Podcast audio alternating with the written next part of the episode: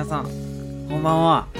夢でラジオの筆さんです。いやー多分ね2週間ぐらい空いてるんじゃないかな。うん。なんか空いてしまったよね。うん。先週はねしれっと配信できへんかったよね。うん。なんでやったっけな。そうあの藤田がねあのもうなんか出張に行ってるっていうことをひた隠しにしてたから予定が合わんくてちょっとね2人で収録できへんかったんよね。うん。なんかまあまあまあでも1人で撮ってもよかったんやけどちょっとあの急すぎてちょっと当日に1人で何喋ってるかよくわからんかったからじゃあもう来週もねな感じになっちゃったんやけど。ね。まあまあまあ。まあいいじゃないですか、うん、あのね来週はえっともう元元日が日曜日なんでその日にねなんか藤田一応予定空いてるっていうことみたいなんでまあまあまあね第1回はいけるんじゃないかなと思います。第1週まあ、今回僕ね個人会ですけどもあのまあいつもやっとるんですけどねとりあえず今年見たアニメどうやったみたいなねざっくりした感じで、うん、やっていこうかなと思います。毎年もやってるねなんだかんだで。もうわからん。2020年ぐらいからやってんのかな、うん、一昨年去年。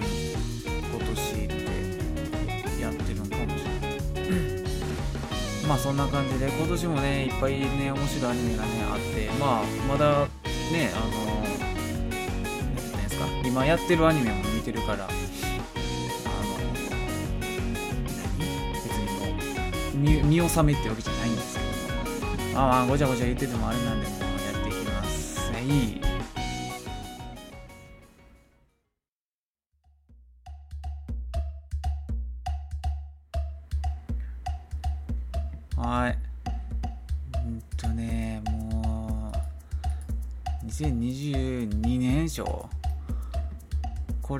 2022年は、何から始まってるんかな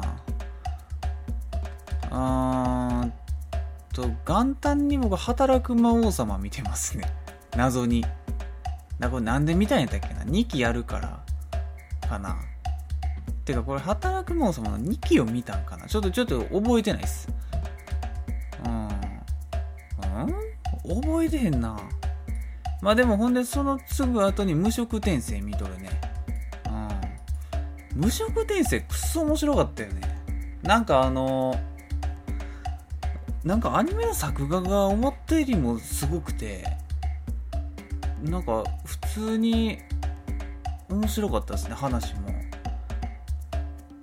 なんか異世界ものの中でも結構上な気がしますね。まあなんやろね異世界もんってあんま外れない気がするね。僕の中では。あまあ1個あるけどなんかアウトブレイクカンパニーじゃないわ。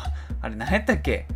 あのデスマーチから始まるなんとかなんとかみたいなやつは僕なんかこれマジで記憶に残らんかったなっていう。なんか最終回見たあの2時間後にはもうなんか内容を忘れてしまってるぐらいの勢いのやつやったんですけど、うん、なんか何にも触れずに終わってしまったみたいな。感じで無色転生はあのキャラデザもいいしで戦闘シーンの作がすごい良かったしでなんかねあのななんつったんやろね結構エッチなシーンも多かったからかなあと声優が良かった。うん、なんかいろいろ抑えるべき点が全て良かった気がしますね。うん。あの、曲とかあんま覚えてないですけどね。でその次に、えっ、と、テンスラの2期を見とるんかな。うん。テンスラいっぱい見てますわ。で、多分1期も一緒に見とるね。1期は結構前に見たんやけど、2期見るから、あのもう息も一緒に見返そうみたいな感じでもう合計で普通にあの48話ぐらい見てますねうん駆け抜けてますわえー、2日間3日間ぐらいで、3日間で2期まで全部いてますね。テンスラはねなんやろね。なんか見ちゃうんよね。普通におもろい。あの他の異世界転生ものに比べてテンスラはそのなんやろ気持ちいいぐらい俺強えな感じがいいっすよね、うん、もう完全に主人公があの無敵みたいな感じで。これはこれで逆にいいみたいな、うん、まあまあやられそうな時もねもしかしたらあったかもしらへんけど。テンスラいいね、うん、でその時にゴールデンカムイの、えーと、シーズン3見とるね。ゴールデンカムイは安定してやっぱおもろいよね、で4月頃に、えー、鬼滅の2期を見とる2期っていうか遊郭編か。4月に見てるんかな。これは多分終わってすぐぐらいになるんかな。多分リアルタイムで見てないんでこの感じ。あのー、1日で全部見終わってますわ。うん遊郭編は。まあ鬼滅遊郭編は正直もう顎外れるぐらい作が良かったんですげえなって。UFO テーブルマジマジやべえって感じですよね。なんかもう映画を超えてなくないですか？なんかこれ映画超えてねっていうシーンがあったと思うんですよ。10ね11話か10話ぐらいだと思うんですけど。なんかすごいよね。無限列車編もまあそれは当たり前のようにすごかったけどテレビシリーズであのクオリティやるってやっぱ頭おかしいなって思いました。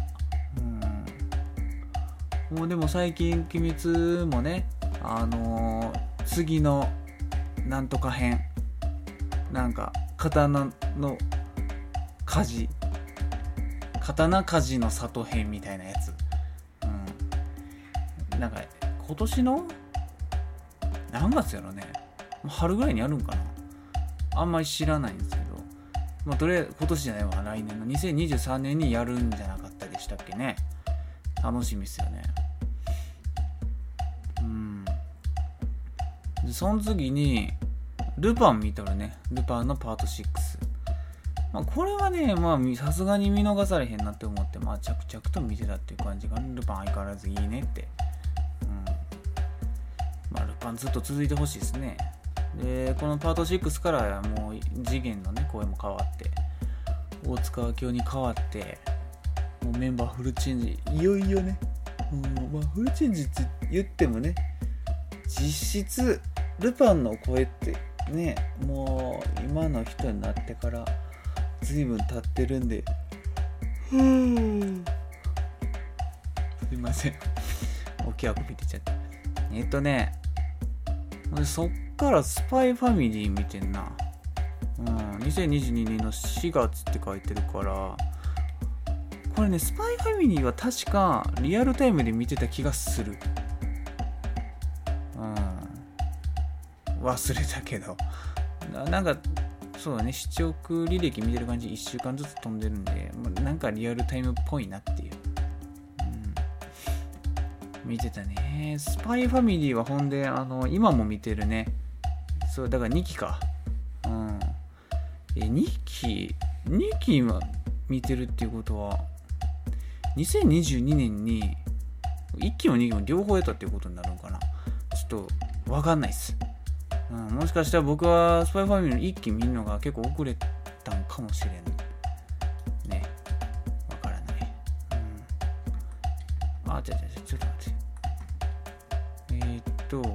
でスパイファミリー見てからのまあ広角機動隊のあのー、2045-2045ですね。スタンダードコンプレックス2045を見てるね。多分これのシーズン2が今年公開ネットフリックスで公開されたんだけどそれに合わせて1期も合わせて見直してるっていう感じがね。まあそのパターン多いね。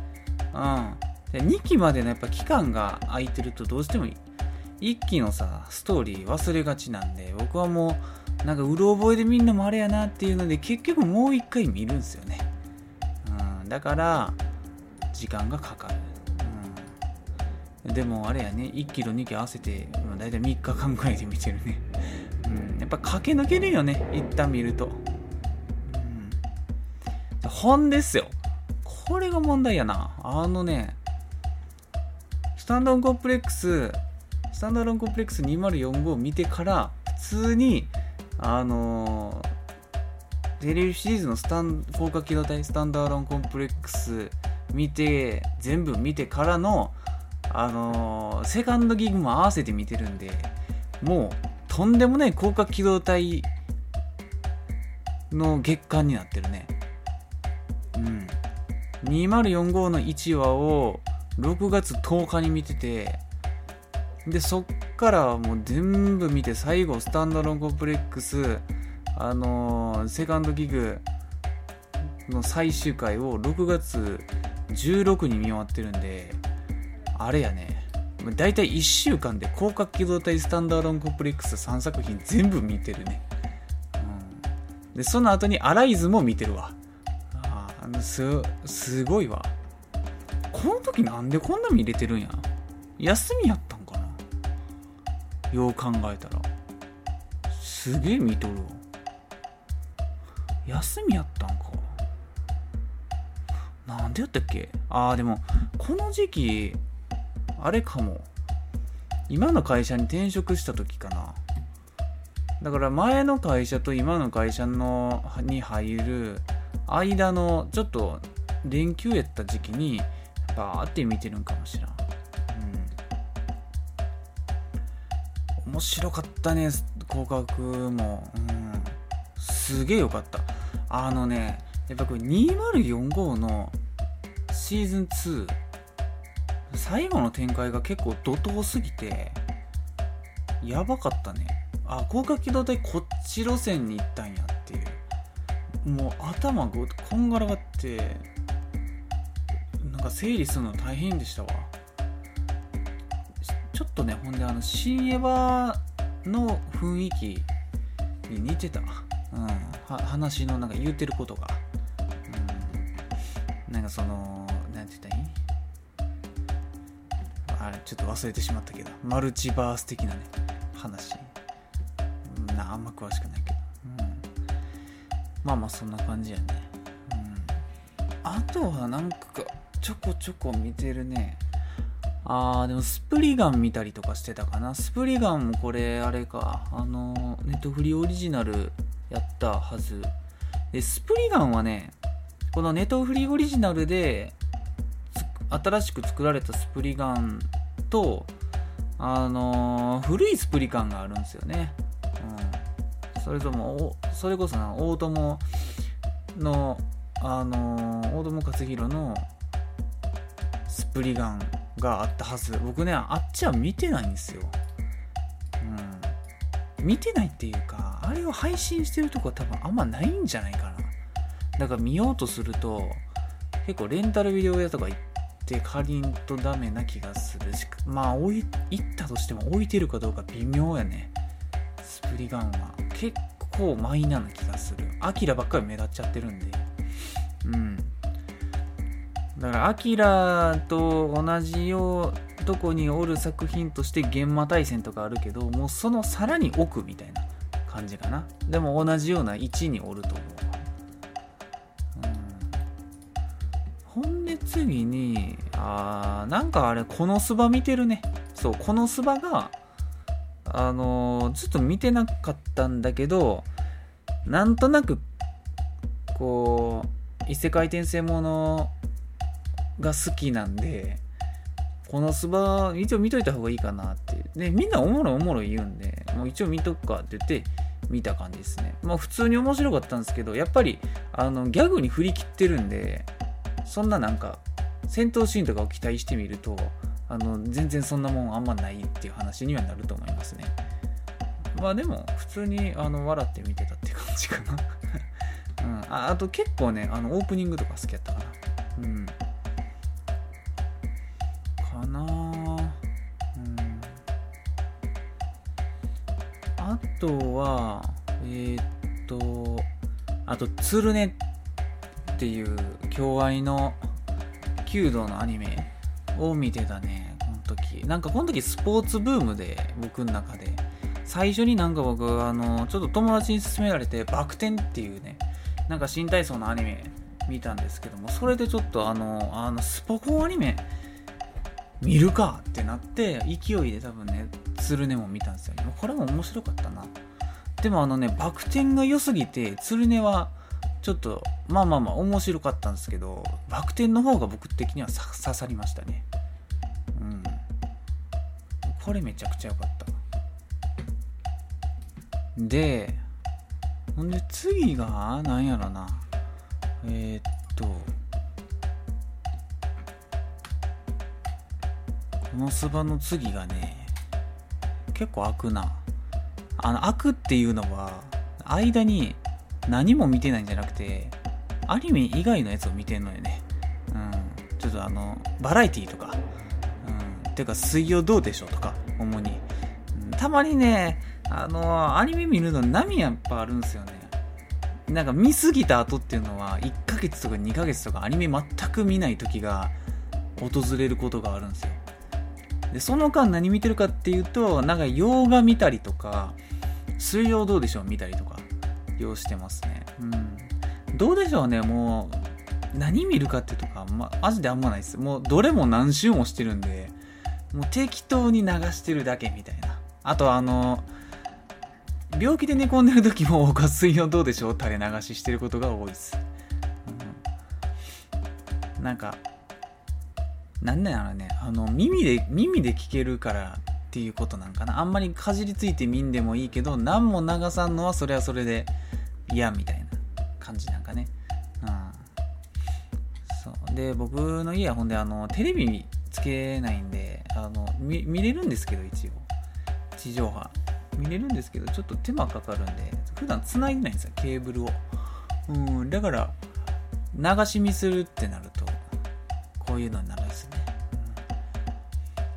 うん、で次に、えーと、オーバーロードのえっ、ー、と4期かこれ。オーバーロード4見てますね。オーバーロードももう4かっていつも思うんですよね。4ってすごいですよね。早い。早い。まあまあ。おいオーバーロードは原作は多分まだまだストックあるんでどんどんアニメができるんでしょうね。で多分コンスタントに人気続いてると思いますよ。なんかね話も別に面白くなくなるとことかないしうんいいねあるねまあ次のね GO の情報とかはまださすがに出てないですけど普通になんか2023年とかに、まあ、早くも告知されそうな気がする。うん。相変わらずで曲がいいよ。ミス・アンドロイドが入るとめちゃくちゃいい。うん。なんか、なんか鳴ってる。車の警報みたいなのが。うん。あんまり気にせずに。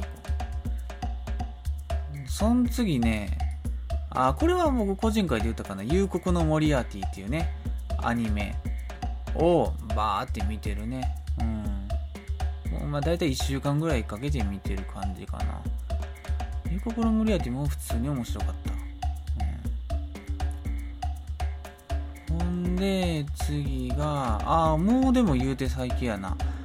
で夕刻のモリアーティとかオバロ見終わった後にえー、うるせえやつら見て、えー、チェンソーマン見て、ガンダム彗星の魔女見てるっていう感じかな。この部屋も、あのー、今やってるやつやね。まだ。まだ今やってるやつなんで。もうあと12週で終わるけどね。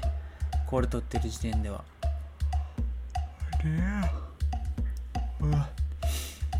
だから2022年秋アニメに入るんかなこれが。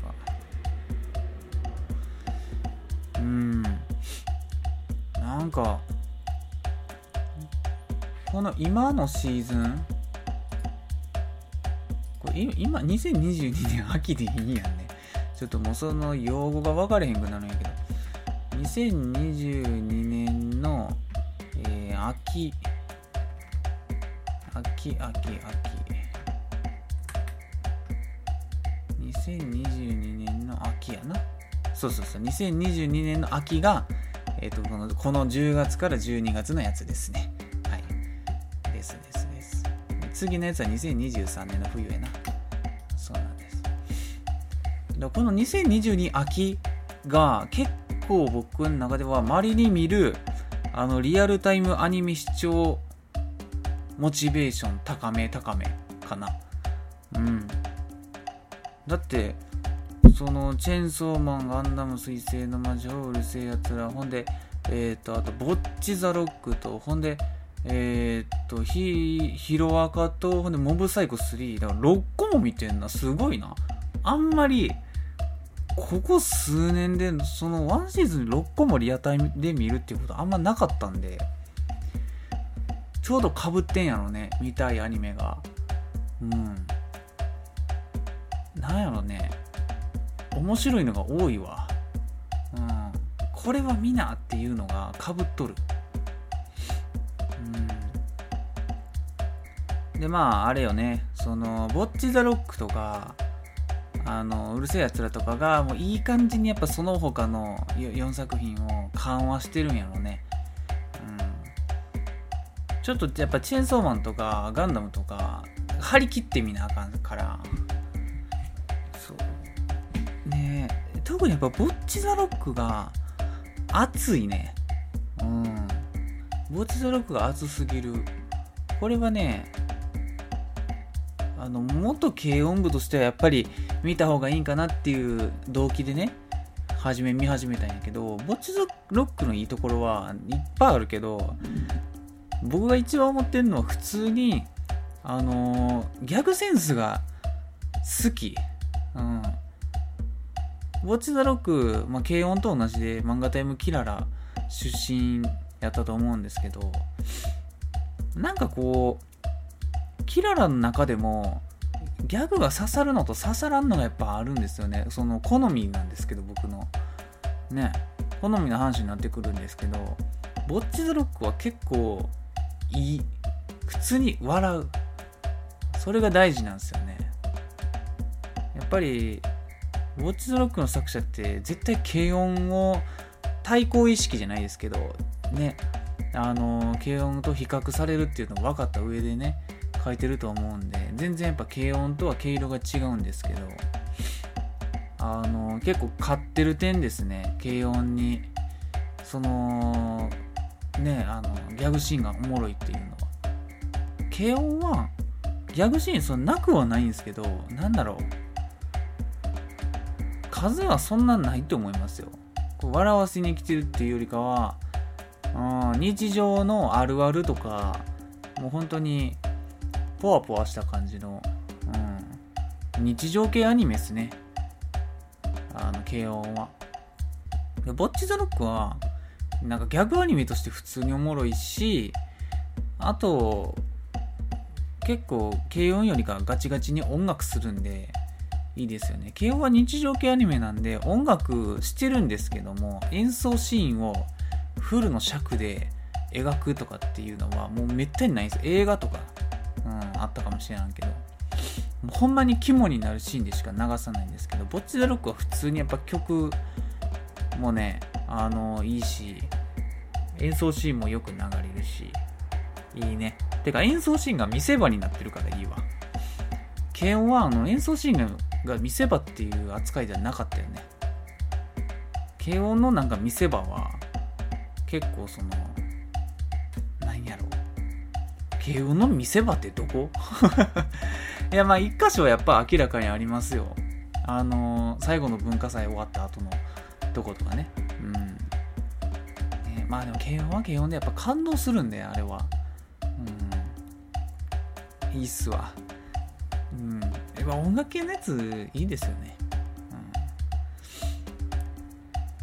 うん。曲が良すぎるわ。あの Apple Music とかで配信してるんですけども結束バンドっていうアーティスト名で。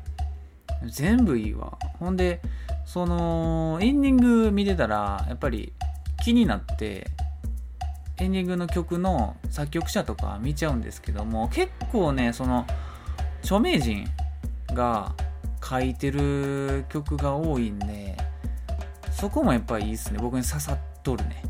うん。なんかほんでエンディングがチェーンソーマンほどじゃないんですけどエンディングは多分34話に1回変わってるんですよ。それぞれねあの作曲者違うくていいっすね。特に一番初めのエンディングとその次のやつかな。ちょっと忘れたんですけども。いいっすね。うん。ディストーションっていうエンディングとあとカラカラっていうエンディング。この2曲がねもう刺さる。うん。ディストーションはすごい明るいエンディングなんですけど作曲があのー、カナブーンの人なんですよ。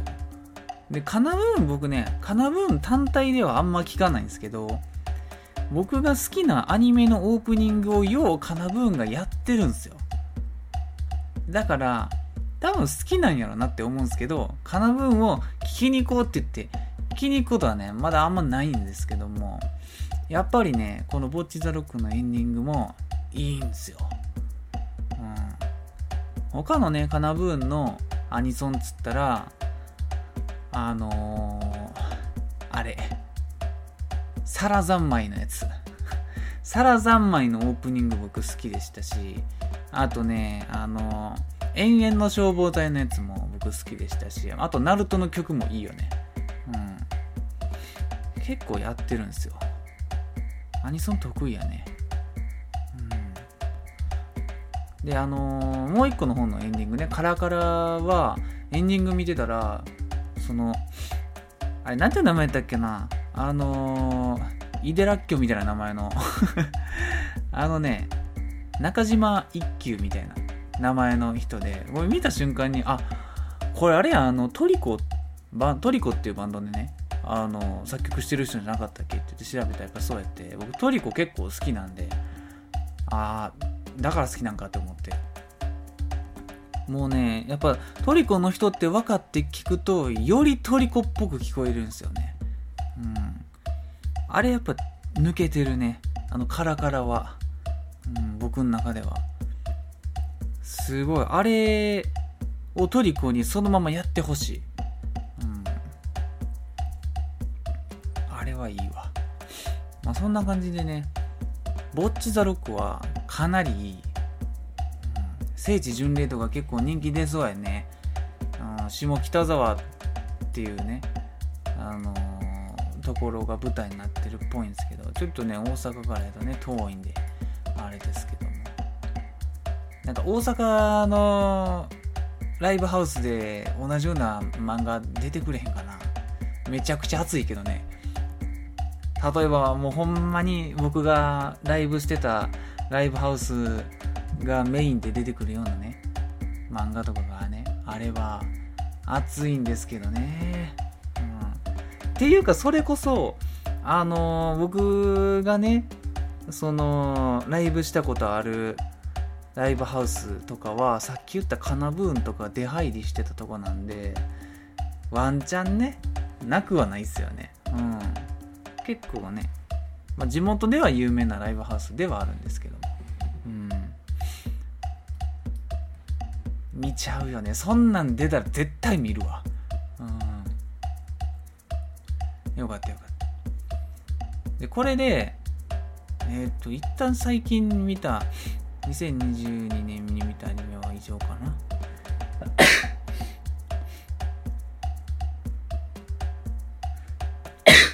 いえ。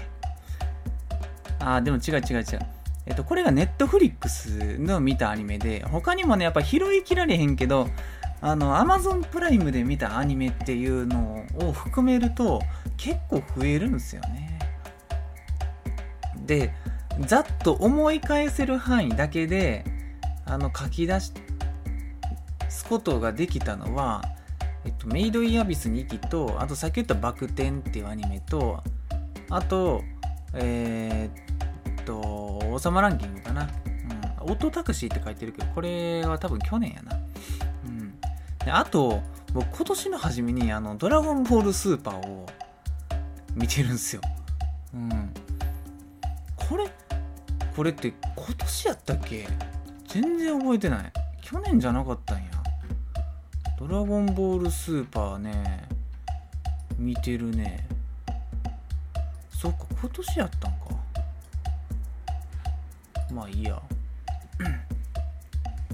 でドラゴンボールスーパー全部見たんであのこれだけで多分140話ぐらい 足されるんですよね。うん。でまあまあまああとメイドインアビス2期はマジでやっぱ良かった。見るのにほんま抵抗あったんですけどあの原作読んでるから逆に、うん、でもまあやれるとこまでやってんなっていう感じですね。でもメイドインアビス3期はもう多分だいぶ先になるね。これやと、うん、もうほんまに今出てる漫画の最新刊の1個前ぐらいまでもうアニメ化しちゃってるんで次アニメ化になるってなるとあとね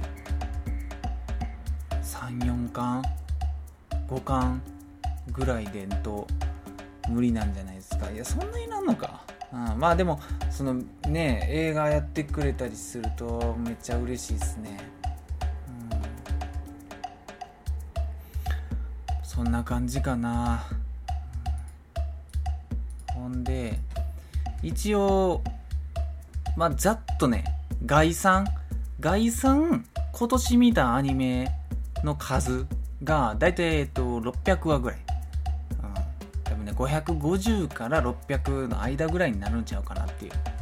一応まだあと数日ね今年残されてるんで、まあ、それらも加味して、まあ、550から600ぐらいになるのではないかなというところですね、ほんでそれがだいたい1本25分やったとしたらうーんとねこれがね、まあ、250時間って出てるね、うん、まあまあまあそんなもんなんすよね、うん、250時間ってやって、いろいろ含めてね。今僕が羅列したアニメ以外にもまあ、なんかちょこちょこちょこちょこなんかその歯抜けで見てたりとかあとまあアニメ映画見たりとかねちょっとアニメ映画集計するの今回ねあのー、やってないんですけど去年はもし一昨年はもしかやってたんかな。うん。ですね。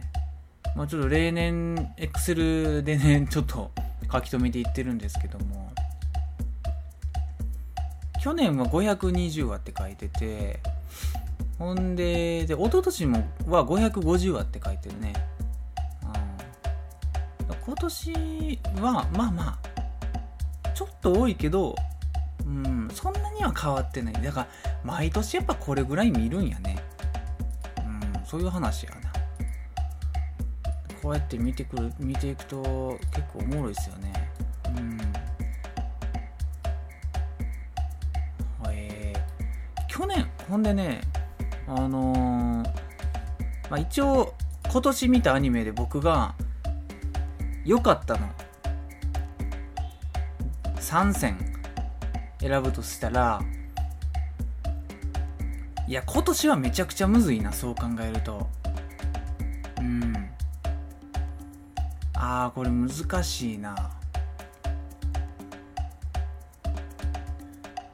これはね第3位がむずいわ。3位がバク転かな。入れるとしたらバク転がマジで良かったんですよ。うん。なんかこうあのー、なんやろ。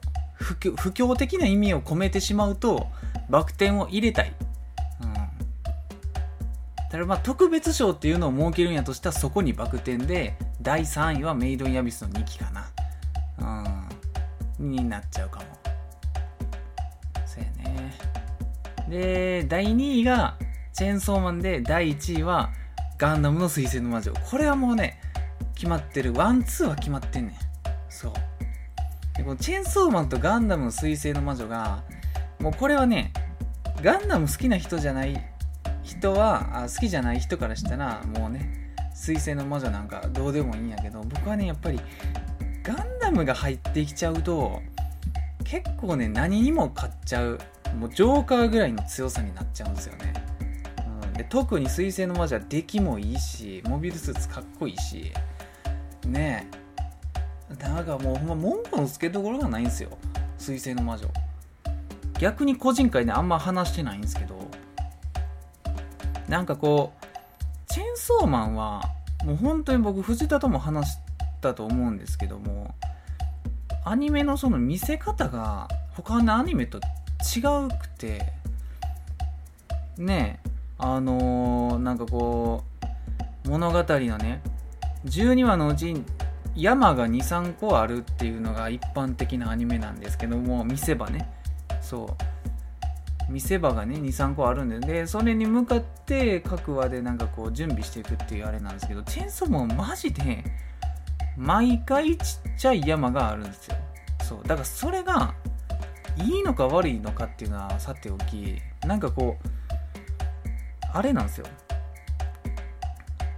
まあでもななんて言ったらいい？マジであのー、総合点が高すぎるわ。うん。戦争マンは。だけどなんかこう僕はやっぱガンダムの方が買っちゃうんよね。でガンダムはもうすごいねあのー、話の構成とかも、まあ、従来のアニメっぽく盛り上がるシーンに向けてねだんだんだんだん準備していくっていう何話かかけて準備していくっていうやつなんですけどもそのやっぱ盛り上がるシーンがねあの良すぎるんやわ。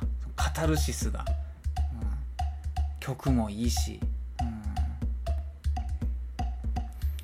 そう。チェンソーマンもほんまにいいよ。やけど僕はガンダム好きやからもうしゃあないんですよ。ガンダムが1位になるのは仕方がないことなんですよ、うん。そう。まあ、かなりもうね僅差やけどね。うん。よかったねガンダムは、うん、まあまだ続いとるけども。そう。ねえ。今年もいっぱい面白いアニメ見ましたよ。ボッチ・ザ・ロックとかね入れるか迷うんですけどもなんやろうね。もう結構あれかなこれ何て言うんやったっけ。あの団子状態っていうかもうああんまり差がないです。正直言って。うん。このガンダム彗星の魔女とチェーンソーマンとメイドインアビスとボッチザロックとか。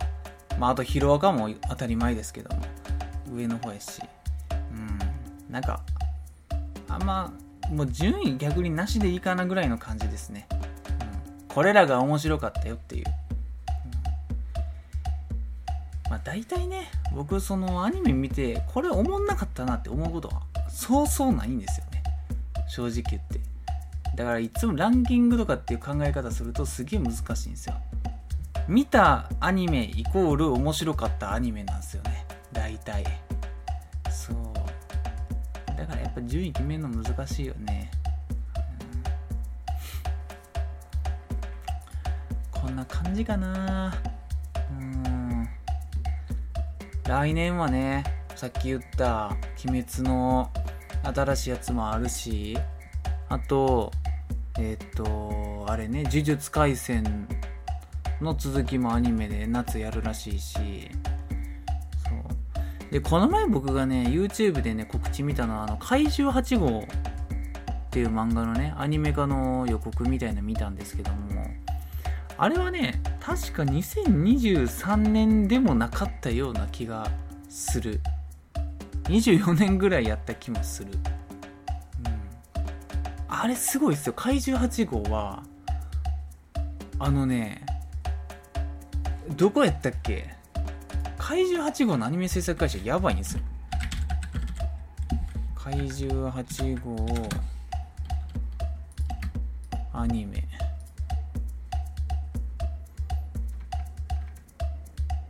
どこが作ってんやったっけな。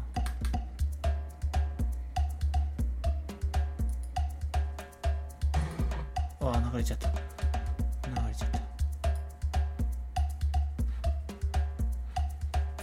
これはねすごいよ。ちょっともうなかなか見つけられへんねんけど。あそうそうそう。プロダクション IG とスタジオカラーなんですよ。これはやばいっす。IG とスタジオカラーですよ。この2大アニメ制作スタジオがね主に作ってるっていうことらしいんですけども。これはすごいっす。マジで。まあこの主にアニメーション制作の部分をプロダクション IG がしてこの怪獣のデザインとかっていうその辺りをスタジオカラーがやるっぽいです、うん、やっぱりでも怪獣8号も僕そのねナンバーのね本屋行ってあの漫画平積みしてるじゃないですか。で怪獣8号って前からやっぱ目には止まるんですよねすごい。うん。男の子が好きそうな見た目してんですよ。やっぱあの怪獣のデザインがどんな感じになるのかっていうのがすごい大事だと思うんですよね。まあでも原作の漫画があるんでその大まかなデザインっていうのはもうすでにあるんですけどもそれなんかアニメに落とし込んだ時にちょっとねいろんなねどういう感じで表現されるのかっていうのもねやっぱり重要なとこですよね。そうなんか質感だったりとかね。そう。でそこをねスタジオカラーが手掛けるっていうことなんであればこれはもう間違いなく両作品になるでしょと。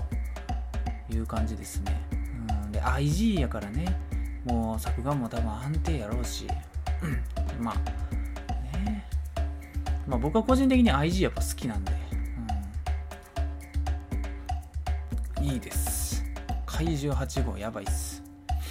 これまた同じような感じで流行るんちゃいます？あのチェーンソーマンと同じような感じで、うん、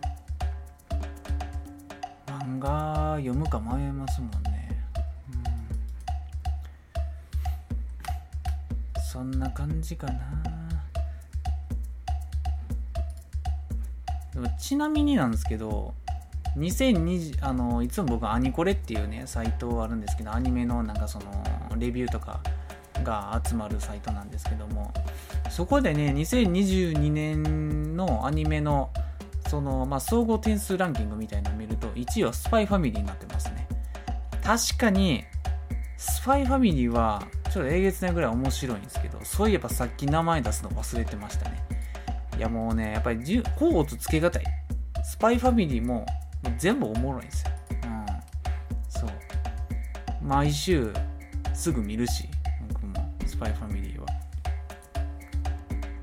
で2番がねリコリスリコイルになっててリコリコってやつですね通称。これね僕友達2人からねリコリコ見見ろって勧められてるんですけどちょっとねまだ見れてへん。正月に見たいなって感じ。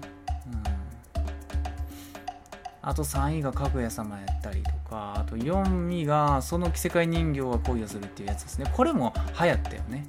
女の子かわいいやつ。うん。いろいろあるね。メイド・イン・アビスの2期は6位やわ、うん、あ呪術の映画が6位になってね。あ同率かこれ。あ同率やわ。うん。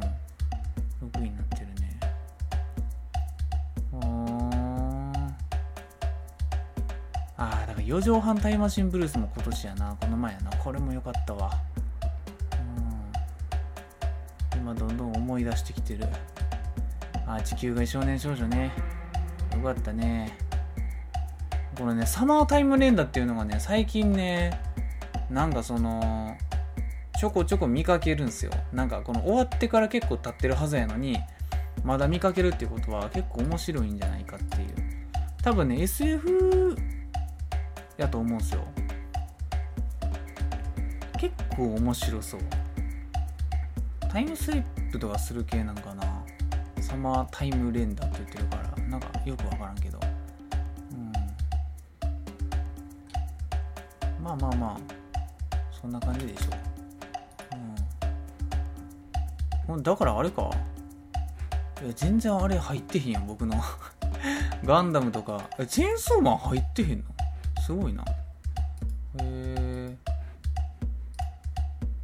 結構みんな外してくんねんな。えー、そうなんや。えチェンソーマンが何位かだけ確認しよう。ボッチ・ザ・ロックが15位。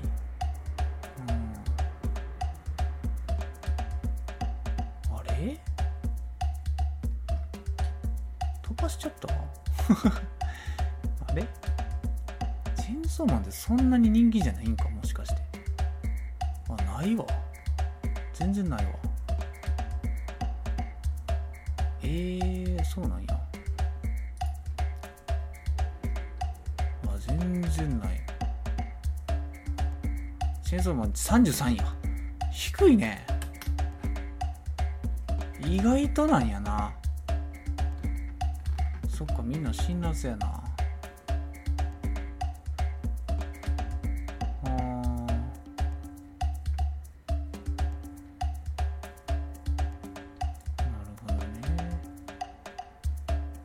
だからあれか。あのチェーンソーマンはその内容自体が結構ひねくれてるからあんまりこう素直に高評価を受けるっていうあれじゃないんかもね。なんか主要キャラ簡単に死んじゃったりとか結構するっぽいから。だからこの10位になってるんかね。うん。クオリティっていう点だけで言うんやったらめちゃめちゃ高いけどね。まあまあまあ。こんな感じなんですって。いやまあこの辺にしとくわ。ちょっとお腹減ってきたし。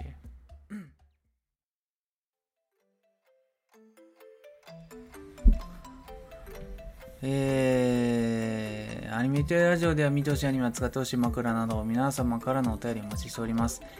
宛先はアニメテラジオ .gmail.com、ツイッターではアットアニメテラジオとなっております。しれっと今年の配信はこれで最後ですわ。うわなんか、ね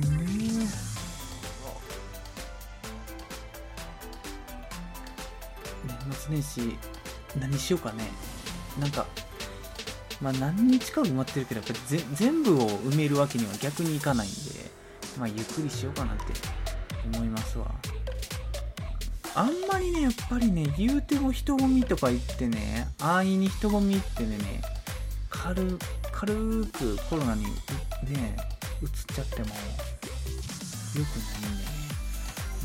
うん。今コロナかかっちゃうともうお仕事大変な感じになりそうだね、うん、やっぱり今年はね僕もちょっと転職してね正規からじゃあ非正規から正規になって、ね、非正規の時はさもう別にコロナになったってまあまあまあ給料減るけどその分行かれへんからね、うんまあ、そんなにその迷惑かける範囲っていうのが狭かったんですけどもう。んでもちょっとね今の職でコロナかかっちゃうとその自分の会社の人だけじゃなくてねえそのね 取引先みたいな。どこにもねやっぱりね迷惑かけちゃうんでねよりそ気をつけななとか思ってる次第ですね。今日とかも鬼寒いんでコロナに関わらずちょっとね体調を崩さんようにしていかんとね。ダメですね。うん。まあまあそんな感じですわ。えー、っと皆さん良いお年を。